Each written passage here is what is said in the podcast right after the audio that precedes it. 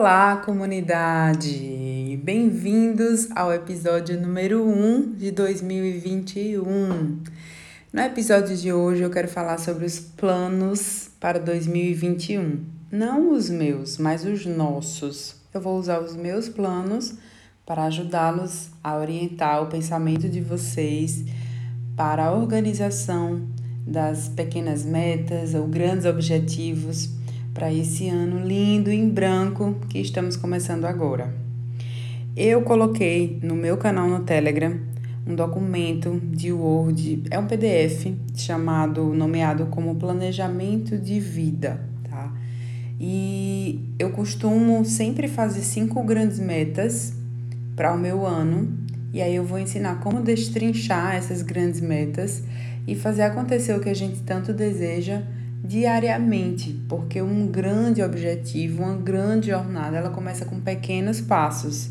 E eu costumo usar sempre esse exemplo da matrioska, que é aquela bonequinha russa que guarda cinco bonequinhas, é uma boneca uma dentro da outra, e eu falo sempre que a menor bonequinha é a sua atitude diária, a que é um pouco maior é a sua semana, um pouco maior é o seu mês, um pouco maior é o seu ano e um pouco maior é a sua vida. Então a nossa vida ela é composta das nossas atitudes diárias na semana, no mês e no ano.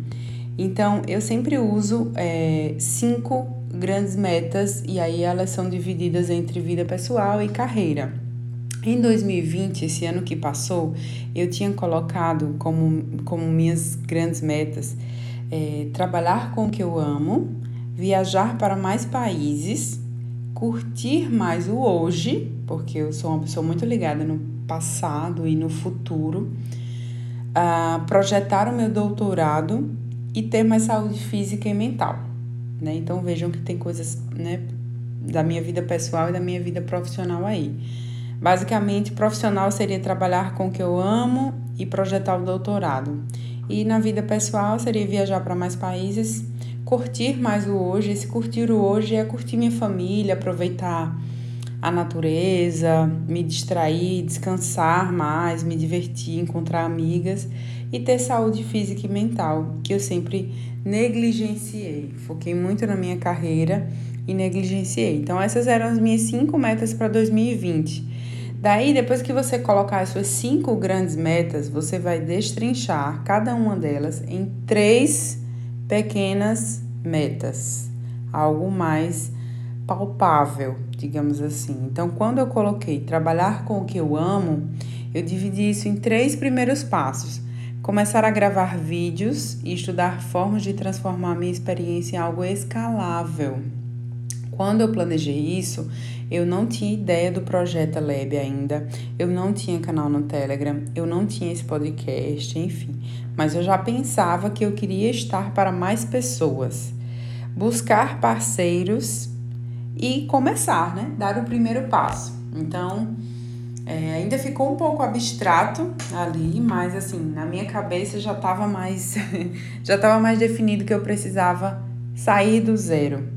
E aí eu comecei pelo Insta, fazendo stories, e aí no, em fevereiro eu fiz um desafio, e aí depois eu fiz o meu primeiro e-book, criei a conta na Hotmart, fiz o meu primeiro curso, e aí a coisa foi fluindo. Então, em 2020, esse tópico do trabalhar com o que eu amo, de fato, eu dei vários passos, né? E termine, terminei em, 2000, em dezembro de 2020 vendo que eu tinha alcançado grandes coisas. Eu já tinha minha própria comunidade, o canal do Telegram com 480 pessoas, a, o meu grupo fechado no Face só para minhas alunas, esse podcast aqui, enfim, mas eu comecei lá, né? Um pouco perdida no começo, sem muita segurança, mas fui fazendo. A minha segunda meta foi viajar para mais países. É, é uma meta de vida isso, né? Não era nem uma meta para o ano, era uma meta de vida. E aí é, eu dividi essa meta em três submetas para o ano de 2020: estudar inglês, fazer planejamento de alguma viagem e juntar dinheiro, né? Para viajar para mais países, eu preciso é, da língua inglesa, da grana e planejar que viagem seria essa. Bom, inglês eu comecei em dezembro de 2019 né? E não faltei, não, não parei. Toda semana minha aulinha de inglês está prioridade para mim. Não faço nada antes de fazer isso no dia que tenho inglês.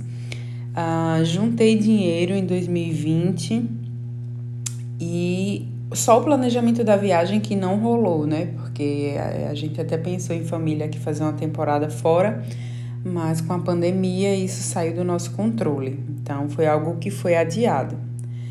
No meu planejamento de vida entrou curtir mais o hoje com a minha família. Então, como é que eu divido esse, essa meta de vida dentro do meu ano de 2020? Aí eu coloquei um lazer por semana, uma pequena viagem mensal e pequenos prazeres cotidianos.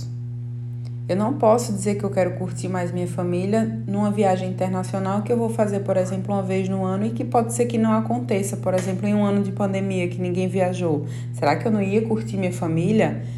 Então, esse quando eu coloco um lazer por semana e esse lazer seja ir à, ir à praia, levar o meu filho num parque, é, fazer pequenas coisas, um piquenique na pracinha, eu já estou aproveitando hoje. Então, não coloco uma meta inalcançável difícil que dependa de fatores que são incontroláveis, como economia, clima, é, saúde pública e afins. Só depende de mim, né? Pegar meu filho, meu marido e a gente se divertir aqui ao lado que seja.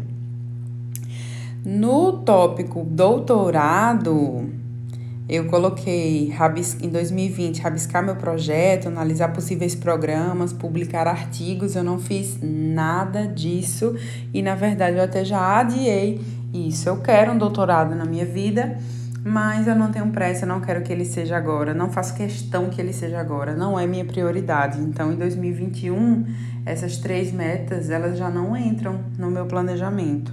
Eu já troquei esse tópico. E por último, eu tinha colocado ter saúde física e mental. Então eu coloquei pequenas metas para 2020, começar o yoga, fazer atividades físicas, meditar e relaxar mais.